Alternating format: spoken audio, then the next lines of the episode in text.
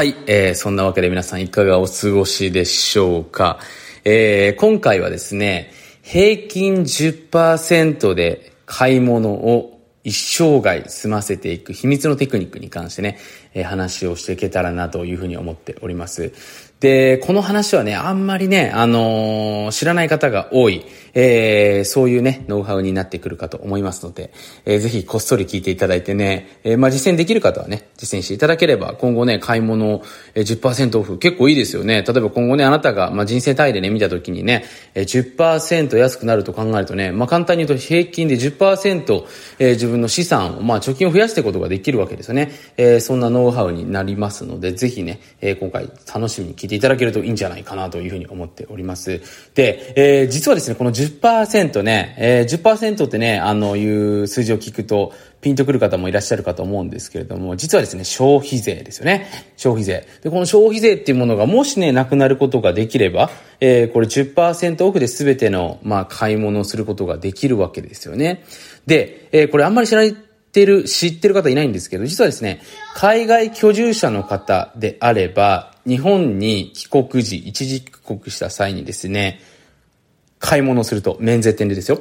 これ10%戻ってくるわけなんですよね。で、僕自身もね、海外居住者でね、まあ基本的に海外にちゃんとビザを持ってる方ですね。えー、でね、免税店で買い物をしてね、パスポートを見せてですね、えー、免税店の方にハンコをしてもらってね、まあ、ハンコはあの、空港でもしてもらうんですけども、スタンプで入国日いつでっていう形で、出国日いつですかっていう形でね、代わりのチケットを見せてやるとですね、えー、まあ、その場で還付される時っていうよりも、その後にですね、実際に空港に行って、えー、手続きすればですね、戻ってくるんですよね。これがいわゆる免税店と言われてるやつですね。まあ、日本のね、方でも海外に逆にね、えー、お出向きになった時にね、まあ、特に欧州とかだとバッと、えー、まあ、付加価値税と言われているものになりますけれども、こういったものに十数パーセントとかですよね。だからそういったところでね、えー、買い物をしてね、還付を受けるというね、テクニックがありますので、だから逆に言うとね、海外でこれビザ持っている方であれば、日本に戻ってきた際にですね、全部10%オフで買えちゃうわけなんですよね。で、当然ながらね、逆にね、あのー、また別の国、自分がお住まいじゃない国に出かけて、そこで買い物してもね、その国の非居住者ですから、その国で使えませんからね、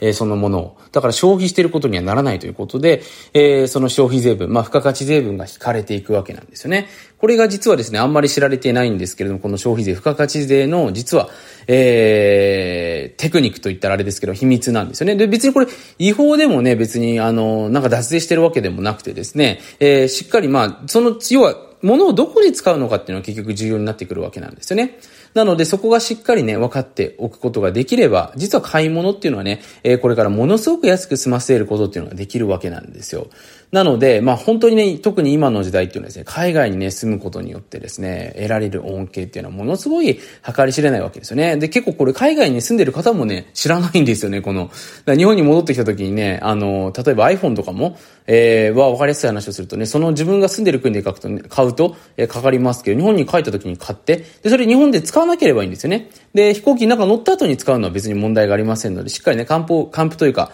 あの、キャッシュバック受けた後にね、えー、キャッシュバックって言わないのかな？タックスリターン。まあ、タックスリターンは海外の確定申告とはちょっと違いますよね。受けた後にね、えー、使えばいいわけですので、まあ、その辺ちょっとインターネットで調べ、ポポってやれば出てくることなのでね、これがですね、平均10%でね、買い物を終わらせるテクニックということになってきますね。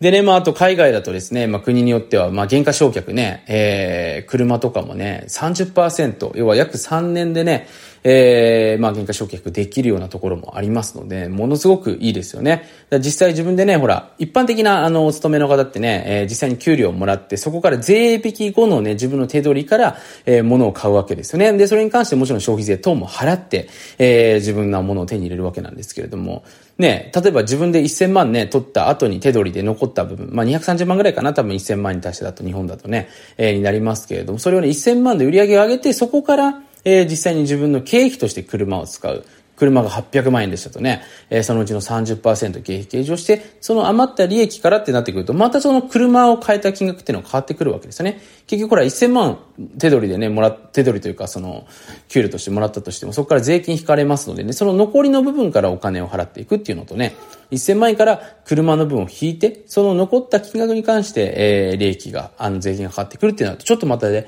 別の発想になりますのでね。だから本当にこれからの時代っていうのはね、あの、ビジネスを行ってっている人、かつ、えー、海外に住んでいる方、っていうのがものすごいですね、実は恩恵を受けられる時代になってきているんですよってことですね、えー、ちょっと、えー、お話しさせていただければなというふうに思いますね。はい。まあそこでやっぱ一つ鍵になってくるのが、こう、海外のビザですよね。僕もちょっと内緒なんですけども日本以外にでもね、あのー、住める国っていうのが複数ありまして、で、住めるっていうのは観光ビザじゃなくて、ちゃんとその国に認められてるってことですよ。えー、そういったものがあるとね、自分が好きな国の方に移動することができるわけですよね。で、当然ながらね、あの、ビザをいただくってことはやっぱその国に何かしらの貢献をね、するわけなので、その貢献をしている代わりにね、このビザっていうのをね、えー、頂戴することができますので、そこのね、部分だけを、あの、しっかり抑えることができれば、実はビザの取得っていうのはそこまで難しくないわけなんですよね。まあその次にね、永住権っていうものがあってね、市民権っていうものがね、えー、あってね、まあステップアップしていくわけだと思うんですけれども、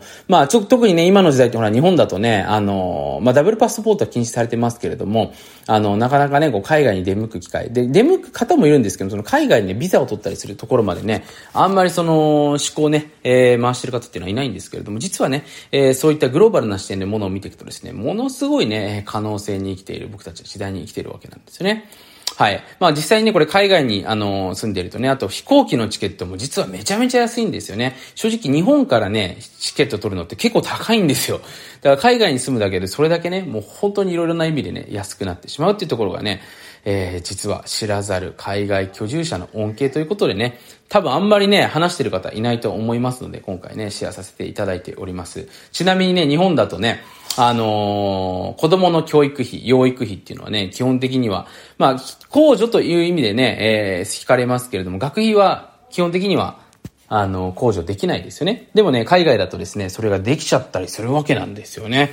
そうなってくるとですね、もう払ってる税金の金額もね、全然変わってきたりしますのでね、そういった部分もね、まあ人生一度きりではありますけれどもね、まあ一般的にこの福利と言われているものね、えー、まあこの福利がもたらすあのパワーっていうのはものすごいね、計り知れないわけなんですけれども、あのー、それと同様にね、この税金っていうのもね、しっかり考えていかないと、えー、ものすごい金額をね、払っていることになってしまう。まあ、国というね、ある意味で言うと一つのビジネスっていうものをね、見極めて、僕たちがね、ほら、コンビニね、ローソンとか、セブンイレブン選ぶのと同じようにね、これから自分がね、住む国もね、選んでいくね、当然ね、税金っていうものを支払う代わりにね、僕たちは、あのー、その国のサービス、公共サービスを受け取ってるわけですよね。まあ、空気も含めてね、えー、なのでね、そういった部分までもしっかり考えていく、そんな時代にね、今突入してるんじゃないかなというふうに思っております。まあね、えー、ちょっと具体的なね、あの話とかっていうのは僕ここでちょっとできないんですけれども、まあちょっと僕一部の方にはね、そういう海外にあの出向くお手伝いとかもね、したりもしますのでね、えー、またちょっと僕に直接話せる機会がある方は、えー、ぜひコンタクトをしてみてはいかがでしょうか。